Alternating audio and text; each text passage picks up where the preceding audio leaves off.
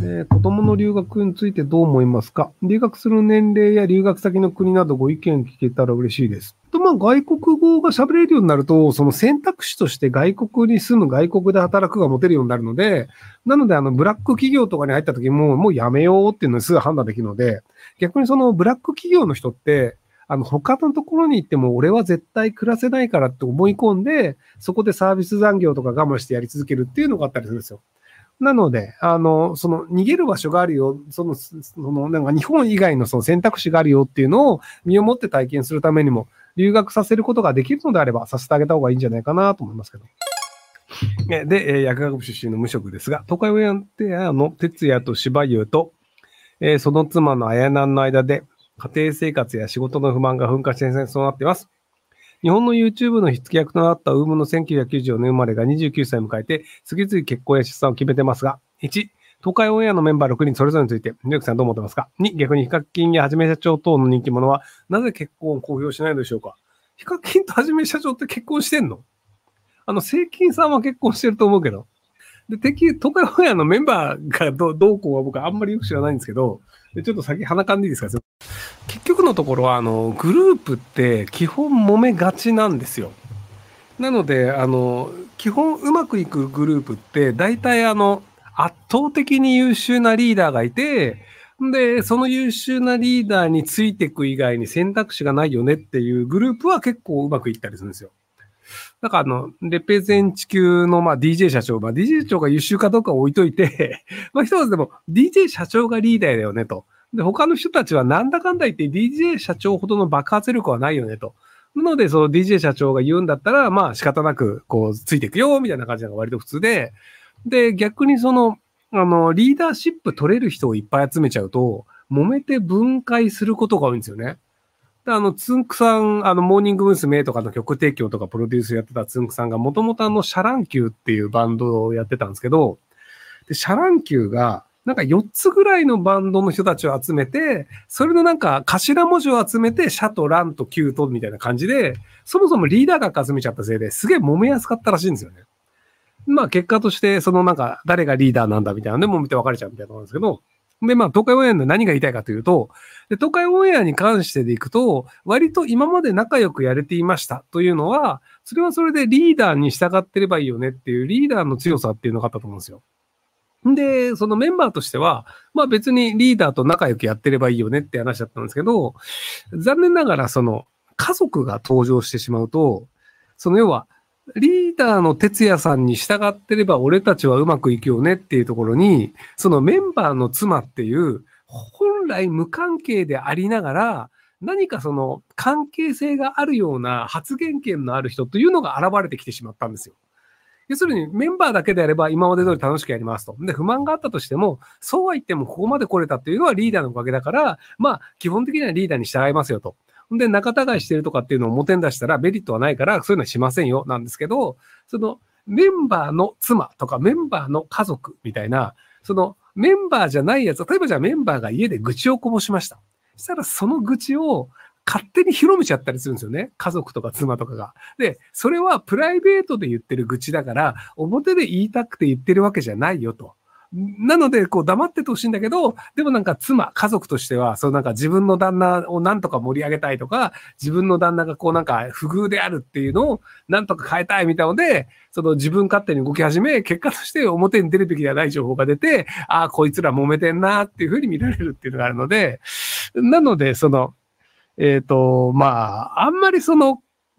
そのグループとしてうまくやってる中で、いくら妻であれ、家族であれ、そのグループの運営に関して、あんまり口出すべきではないと思うんですよ。まあ、ある種赤の他人じゃないですか。メンバーの家族というだけで。で、まあ、例えばじゃあ、えっ、ー、と、孫正義さんっていう人がソフトバンクを運営してますと。で、じゃあ孫正義さんの奥さんのおじいちゃんとかが、なんか孫正義の経営はなんか良くないとかって言い出したら、うぜえよってなるじゃないですか。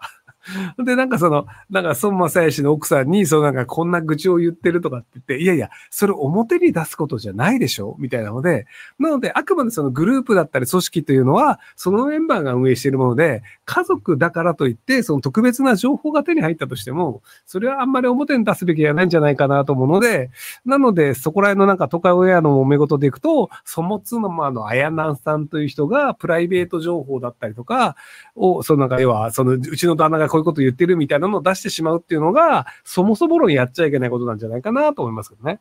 まあその炎上して、なんか自分のこう注目を浴びたいとかっていうのでやってるんだったらまあ分かっててやってる行為だと思うので、まあそれは大変な人結婚したねって話だと思いますけど。えー、こんばんは。今月末第一子が生まれます。無事に生まれるようにひろきさんのお言葉をお願いします。あ、じゃあ、えっ、ー、と、多分、旦那さんの方だと思うんですけど、あの、奥さんのわがままは全て通すっていうぐらいの覚悟を決めるといいんじゃないかなと思います。結局あの、えっ、ー、とですね、母親にストレスがある方が子供があの健康に生まれない確率が上がるらしいです。これガチで。だから、あの、働きながら産んでる子、あの、お母さんと、あの、その専業主婦で子供もお母さんで行くと、専業主婦で産む子供の方が、あの、えっ、ー、と、その何らかの病気にならないで生まれる率の方が高いという、あの、本当どうしようもない結果があるんですよ。まあ、結局、そのなんでほんのどうしようもないかっていうと、あの、お金がなくてギリギリまで働かざるを得ない人の方が、結果として子供に何らかがあったりとか、出産がうまくいかないことになり、金持ちで専業主婦の人の方が出産がうまくいく確率が高いっていう、あのね、人生って本当にあの金持ちがうまくいくようになってるよねっていうね、共働きが積むっていう、っていう構造なんですけど、なのでなるべくストレスとかがかからないようにしてあげた方がいいのではないかなと思いますけども、はい。えー、3児の子育て真っ最中の主婦です。そんな中、重度のギャンブル依存症の弟32歳の面倒を見ています。お金を持たせるとギャンブルに使ってしまうので、給料を私が全て管理してるんですが、再発力がしている状態で、病院を受診しても薬や手術やなす方がなく、カウンセリングや GA に行くよう詰めるだけです。何とかして助けてあげたいんですが、医療ケアなら大切な人が依存症なのです。苦しんでたらどうしますか？えっと、別に給料全部管理してるんだったら、小遣いの中でギャンブルやる分にはいいんじゃないですか？その、あの、ギャンブルは病気なので、完全にギャンブルをやめさせるはできないんですよね。なので、あの、生活、その給料のうちの一部を定期預金に入れるとかで、で、生活費はこれねって言って、それ以降は別にギャンブル使いたいんだったら使えばっていうので、その生活に困らない範囲で使うっていうのであれば、働いて稼いでるのであれば、それも個人の自由だと思うんですよね。そのギャンブル依存症は、その簡単に解決するものではないので、なので、折り合いをどうつけるかっていう話なんじゃないかなと思います。この世界は茶番の世界ですよね。日本の学校もその歴史を教えてますよね。えっと、割とでも、あの、日本の歴史の授業は、えっと、近代史以外は割とガチで一生懸命多分こうだろうなというのを教えようとしてますよ。ただその嘘だというのがちゃんと分かった上で教えるっていうのは近代史以外はやってないと思います。えっ、ー、とね、多分。ただ、あの、天皇家血繋がってないよね問題とかは、ふわっとしてるんじゃないかな。まあ、結局あの、まあ、戦国時代とかもそうなんですけど、あの、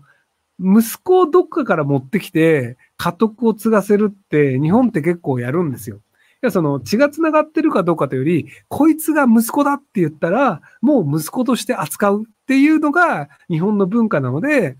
なので天皇家とかも、その天皇の子供だって言ってるやつが、本当に天皇の子供かっていう確認のしようもないし、これなんか違うんじゃねって薄々思ってる人もいるんですよ。でもまあまあ一応、あの、万世一系繋がってるという体になっております。はい。だ養子も、あの、今、まあ、日本の場合その養子って戸籍に変わるんですけど、じゃあ、の、昔の日本の文化の場合、その養子だろうと、あの、その、ほ、ほ本物の血を継いだ子供だろうと、同じように扱うっていうのがあるので、あの、これ本来血繋がってないよねって人も一度繋がってるってことになってるっていうのは、まあ、そこはそれぐらいじゃないですか。はい。